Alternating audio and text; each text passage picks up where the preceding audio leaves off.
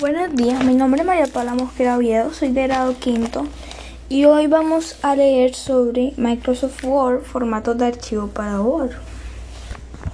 Espero que estén muy bien. Si nos remontamos en el tiempo, antes de que la posibilidad de acceder a Internet por parte de cualquier persona la cambiaría todo. Una de las tareas prioritarias a las que, son, a las que se dedicaba una computadora era el procesamiento de texto, es decir, el proceso de, de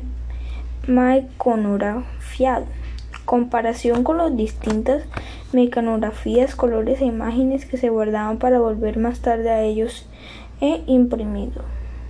E imprimido.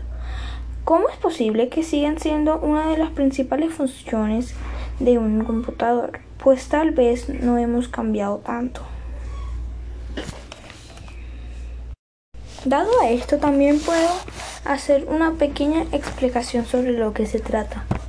Los formatos de archivo de Word antes, en esos tiempos, no se podía acceder a Internet para buscar cosas, como por ejemplo en qué significa una sílaba, en cosas así, ustedes me entenderán. Entonces, es muy importante es muy importante recargar que también en esos tiempos, no sé, no en general no habían cosas avanzadas, pero ya en los 90 cuando se crearon las computadoras eran más grandes, o sea, era un, era un formato diferente, por decirlo de una manera. Eran demasiado grandes, o sea, no eran como hoy en día que se puede caber todo en una, en una pequeña pantalla, dependiendo de cómo uno lo ve.